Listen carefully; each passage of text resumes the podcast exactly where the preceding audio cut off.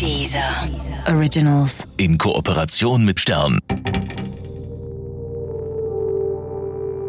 Es gibt ja einmal die Parteiorganisation als solches, also die NPD, in der ich damals gewesen bin. Und dann verknüpft damit ist natürlich die rechtsextreme Skinhead-Szene. Und in den Skinhead-Szenen ist es wirklich, es geht um Alkohol, es geht um Gewalt, es geht um frauenverachtendes oder frauenfeindliches Menschenbild. Ähm, es geht ganz massiv der Judenhass um. Es ist nach wie vor auch ein Ausländerhass gewesen, der ganz dolle umgesprüht sind.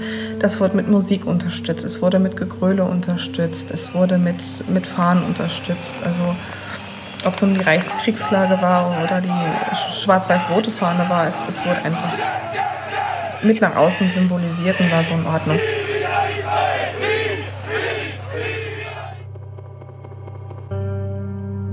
Musste zum Vorstellungsgespräch, hatte ein Bewerbungsgespräch und ich bin halt eine, ja, in der Stadt bekannt als diejenige, die früher rechts war und dann einfach offen zu sagen, ja, also ich bin die Mutter von ihm und ich weiß, dass sie, dass sie wissen, wer ich bin. Ich möchte ihnen einfach nur sagen, dass sowohl mein Sohn wie auch ich uns von diesem Gedankengut distanzieren, dass wir das nicht mehr sind und dass ich halt beim Aussteigerprogramm mitmache, um wirklich über meine Vergangenheit zu reflektieren und zu schauen, wo waren meine Fehler.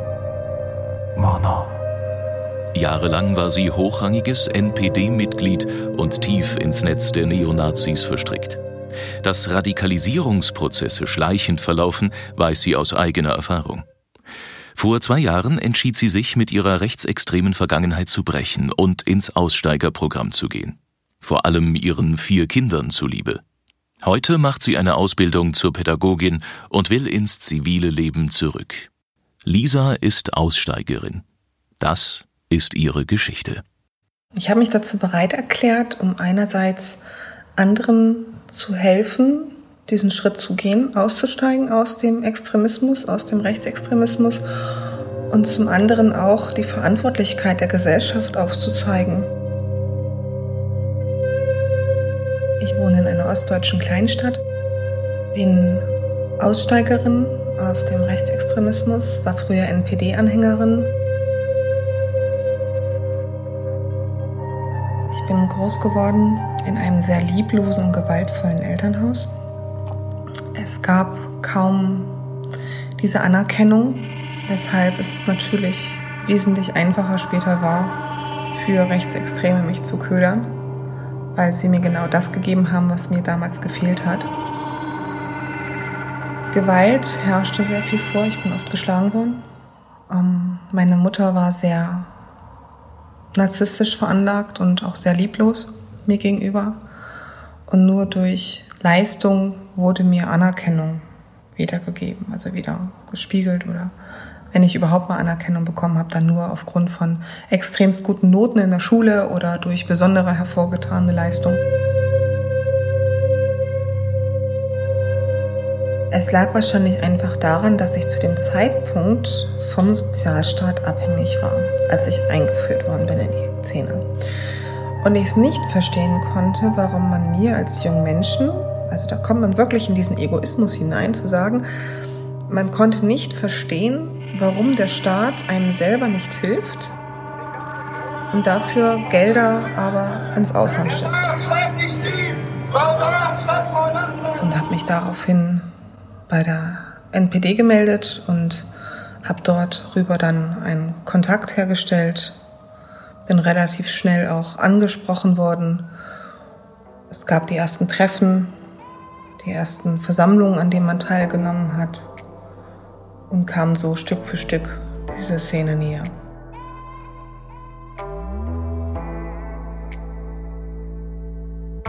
Es wird einem pures Interesse entgegengebracht. Es wird, es, es wird nachgefragt, wo kommst du her, wer bist du? Man kann von sich erzählen, man ist gleich integrierter Bestandteil. Das heißt, man kriegt gleich eine Aufgabe, die man zu erfüllen hat. Ob es jetzt ist bei, ja, bei ähm, Parteiveranstaltungen den Eingang zu betreuen oder im Wahlkampf Plakate zu kleben. Ob es jetzt ist, dass man sagt, man bietet im Vorstandstreffen eine Räumlichkeit bei sich zu Hause an oder äh, ja, alleine durch die Gespräche. Ich meine, das ist dann schon so, dass man relativ zügig dieses Dazugehörigkeitsgefühl und auch die Wichtigkeit der eigenen Persönlichkeit zu spüren bekommt. Das heißt dann immer, dass jeder wichtig ist in der Bewegung und jeder ist fester Bestandteil und jeder hat seine Aufgaben. Jedem das Seine und jedem das Seine heißt auch Deutschland den Deutschen. Ich danke euch, Kameraden. Also ich war damals in der Jugendorganisation der Partei und es kam dann halt eine politische Größe, die mir auch als wichtig beschrieben worden ist, weshalb ich dann schon meine Aufmerksamkeit auch darauf gelenkt hatte. Man springt so auf diesen Zug auf, dass es ein ganz toller, ein ganz wichtiger Mensch ist. Und diesbezüglich war ich natürlich fasziniert von ihm.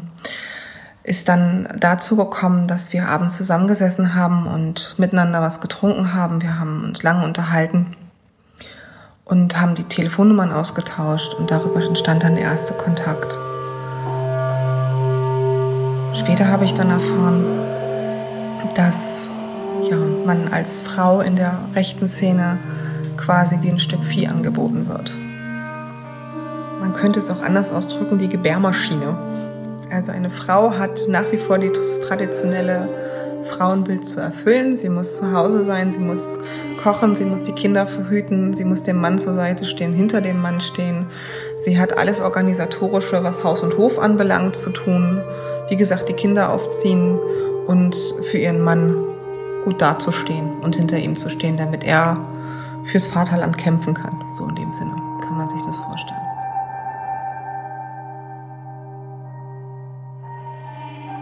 Natürlich wurde ich auch eingespannt in Aktivitäten der Parteien. So durfte ich bei Familienfesten die Kinderbetreuung übernehmen. Ich habe Kaffee ausgeschenkt, ich habe Kuchen gebacken. Ähm, ich habe Lieder mitgesungen, ich habe organisatorische Sachen mitgeführt. Wenn es irgendwas zu besorgen ging, habe ich das noch organisiert und gemacht. Also alle so diese Hilfstätigkeiten, die rundherum sind, alles was so Organisation zu tun hat waren so Aufgaben von mir und auch von anderen Frauen. Wer darf, schreibt nicht sie! Soldat statt Verlassen! Wer darf, schreibt nicht sie! Soldat statt Verlassen! Die Frauenorganisation der Partei wurde damals gegründet mit dem Hintergrundgedanken, der Frauenquote entgegenzukommen. Zu zeigen, die NPD ist nicht nur eine reine Männerpartei, sondern wir haben natürlich auch ein modernes Frauenbild. Und meistens wurde den Frauen dort vermittelt, du findest hier bei uns Freundinnen, die da sind. Wir kümmern uns gegenseitig um unsere Kinder, dass sie hier nicht vermainstreamt werden von den Werten und Normen der Gesellschaft heutzutage.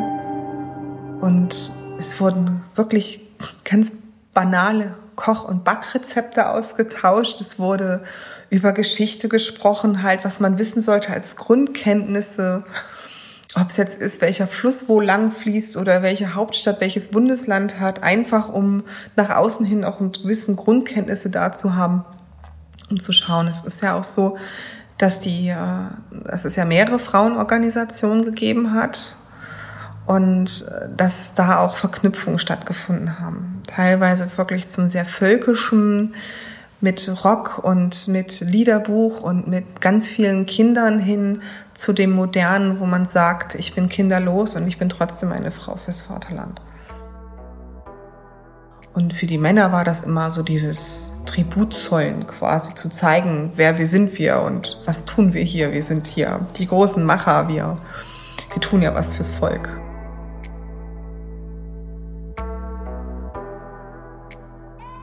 Haben halt ihre Flugbegleiter verteilt oder waren an Podiumsdiskussionen, ob sie jetzt an Demonstrationen teilgenommen haben oder an Trauermärschen.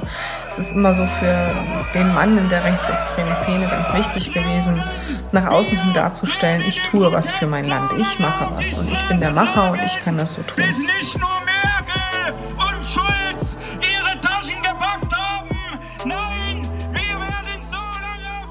Also zum damaligen Zeitpunkt hatte ich auch mit diesen gewaltbereiten Skinheads und mit den Menschen, die man wirklich in den Rechtsextremismus hineinstellen möchte, in diesen ganz massiven Extremismus zu tun gehabt, habe mit ihm durchaus geredet, ich habe mit ihm getrunken, mit ihm gefeiert und teilweise auch freundschaftliche Anbindungen gehabt. Mein bester Freund damals war ein Skinhead. Skinheads sind als solches Proleten. Anders kann ich das gar nicht ausdrücken. Es ist für jemanden, der mit einem ganz normalen Gedankengang rangeht und vielleicht auch Ziele und Träume in seinem Leben hat, unerträglich. Sie sind ähm, leben in den Tag hinein, schlafen lange, fangen an mit Bier trinken, fangen an mit rechtsradikaler Musik oder darüber nachzudenken, auf wen man heute losgehen kann, welche Veranstaltung gerade wichtig ist oder wenn sie sich wichtig tun wollen, in welche, ja, wenn sie jetzt von oben quasi Order bekommen haben, irgendetwas zu machen, sich darüber dann zu brüsten und zu sagen, der hat mich heute angesprochen, heute kann ich mal zeigen, wer ich bin. Es gibt natürlich auch welche, die ähm, aus wirklicher Leidenschaft das Ganze betreiben und, und komplett diesen Gedanken von Hitler aufgegriffen sind, die arische Rasse darzustellen. Brian Stewart wird natürlich verehrt. Diese ganze Skinhead-Szene stammt ja aus England. Und da wird hinterher geeifert, aber eigentlich nur ganz wenig. Meistens ist es bei unseren Skinheads hier in Deutschland wirklich so, dass sie aufgrund, also auf allen Größen der NSDAP stehen geblieben sind. Ob es jetzt Hitler war, ob es Goebbels war. Es ist vollkommen egal, wie man jetzt nennen würde. Wir finden die alle toll.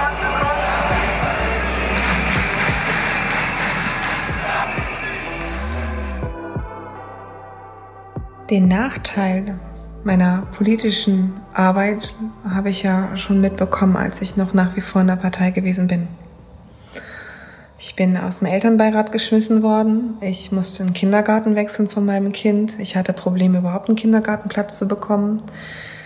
Meine Kinder sind nicht in Sportaktivitäten aufgenommen worden. Sportvereine haben dann gesagt, sie können, haben keine Kapazitäten mehr. Und zwei Wochen später waren dann andere aus der Schule, die aufgenommen worden sind.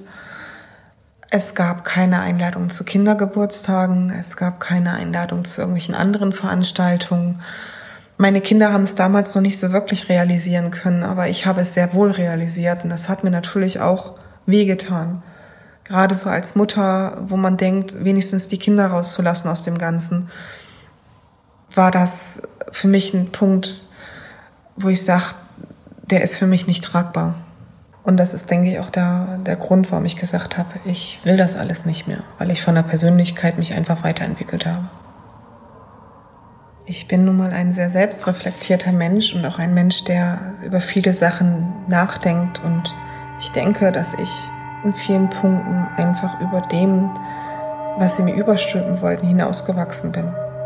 Ich bin nicht die Person, die sich mehr in eine Schublade pressen lässt oder in eine Schablone drücken lässt. Und genau solche Menschen braucht aber die Partei, die stumpfsinnig reagiert und immer wieder den Kopf abnickt und sagt, genauso machen wir das und zu allem Ja und Amen sagt. Und ich bin halt ein Mensch, der hinterher fragt und neugierig ist und der Fragen stellt, die auch unbequem sind. Und das ist damals schon aufgefallen und es gab auch da schon Gegenwind. Und das ist, denke ich, auch der, der Grund, warum ich gesagt habe, ich will das alles nicht mehr, weil ich von der Persönlichkeit mich einfach weiterentwickelt habe.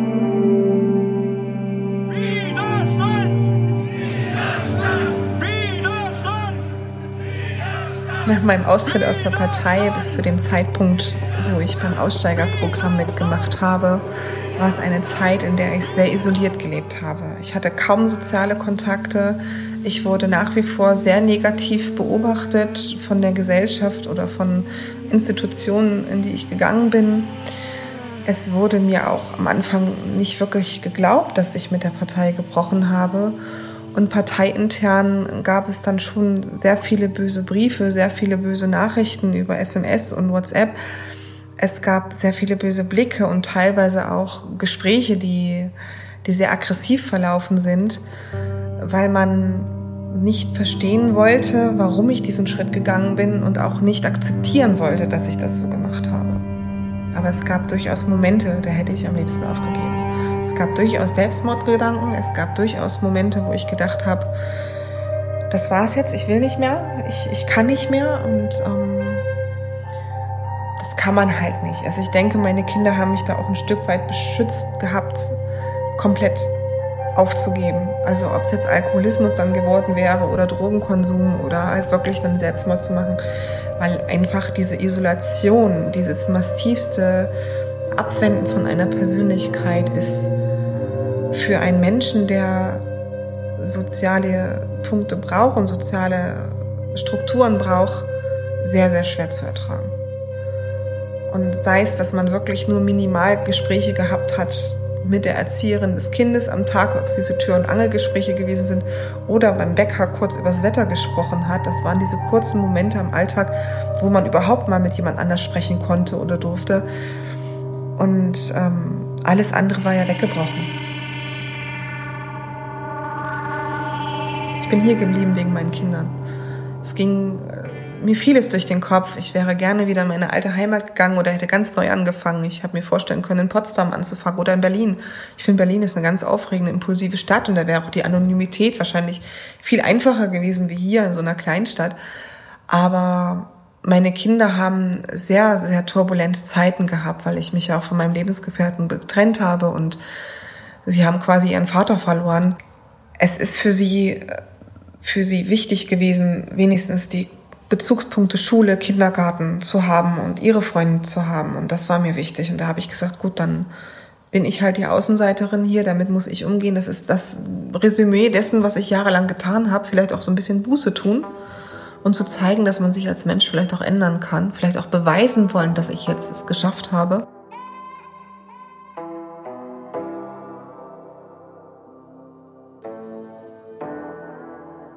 Dem Programm bin ich ja in das kleine Vernichtungslager nach Pirna gefahren, in dem mir sehr stark veranschaulicht worden ist, was für ein Menschenbild es damals gegeben hat und auch wie leichtfertig das Ganze, wie leichtfertig damit umgegangen ist. Es hat mich sehr geprägt, muss ich sagen, weil von einigen Opfern dort Porträts hängen und es für mich sehr gruselig war, dass es auch Kinder gegeben hat, die damals verbrannt worden sind, aufgrund dessen, dass sie halt nicht ins Normbild der Gesellschaft gepasst haben. Ob es jetzt war, dass sie Autisten waren oder das Down-Syndrom hatten. Und im Hintergrund von diesen Porträts war dann kurz angesagt, wo dieses Kind oder dieser Mensch vorab gelebt hat und was es gewesen ist, also oder auch Anekdoten von von Pflegern. Also ich kann mich noch daran erinnern, dass es ein kleiner Junge war, der als sehr lebhaft bezeichnet worden ist von seinen Krankenschwestern und Pflegerinnen, der sehr gut ist, der fröhlich ist und, und sich freut. Das war ein Kind mit Down-Syndrom und was dort dann einfach verbrannt worden ist, einfach vergast und verbrannt worden ist und äh, hinten am, am Hang runtergeschmissen worden ist. Es gab dann dort auch kleine Einzelstücke, Beinprothesen, Zähne, kleine Brillen, also alles, was so auf diesen Hängen gefunden worden ist, hat man dann dort zusammengetragen und zur Ausstellung beigefügt.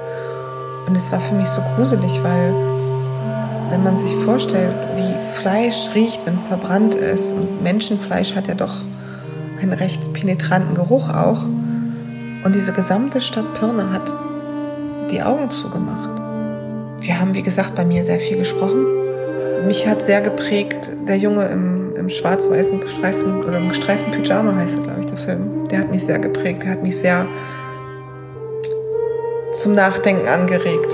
Ich habe Bücher gelesen, ich habe Veranstaltungen besucht, die halt zur Aufklärung dienen, habe mich mit Büchern auseinandergesetzt, ja, Videos geschaut und auch ganz viel darüber gesprochen, was im Alltag mir heutzutage noch schwer fällt. Also in Kontakt treten mit anderen Menschen. Wir haben sehr viele Gespräche, wo es halt auch darum geht, wie ist es dazu gekommen? Was sehe ich heute? Wie lebe ich heute? Wo gibt es Probleme? Was sind Möglichkeiten, um Sachen nochmal anders anzugehen?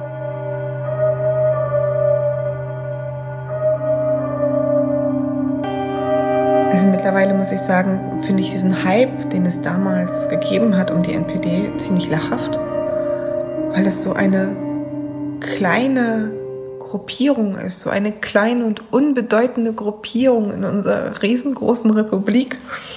Ich habe Mitgefühl mit ihnen mehr, eigentlich nicht. Ich bin auch ohne Verbitterung oder ohne böse Gedanken irgendwie sowas, weil es waren ja damals meine eigenen Entscheidungen, zu sagen, ich gehe rein, ich bleibe da drin. Aber auch meine Entscheidung immer, ich höre jetzt auf.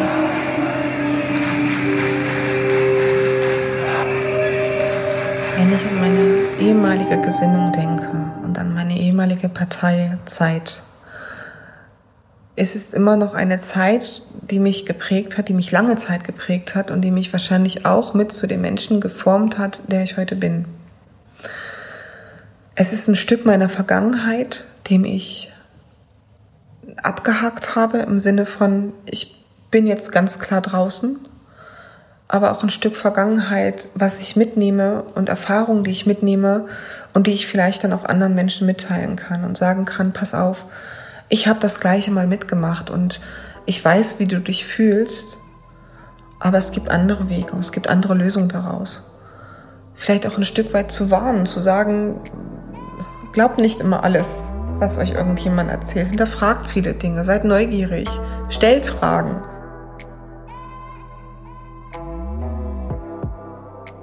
Derzeit mache ich eine Ausbildung im pädagogischen Bereich und hoffe dann später auch darin Fuß zu fassen.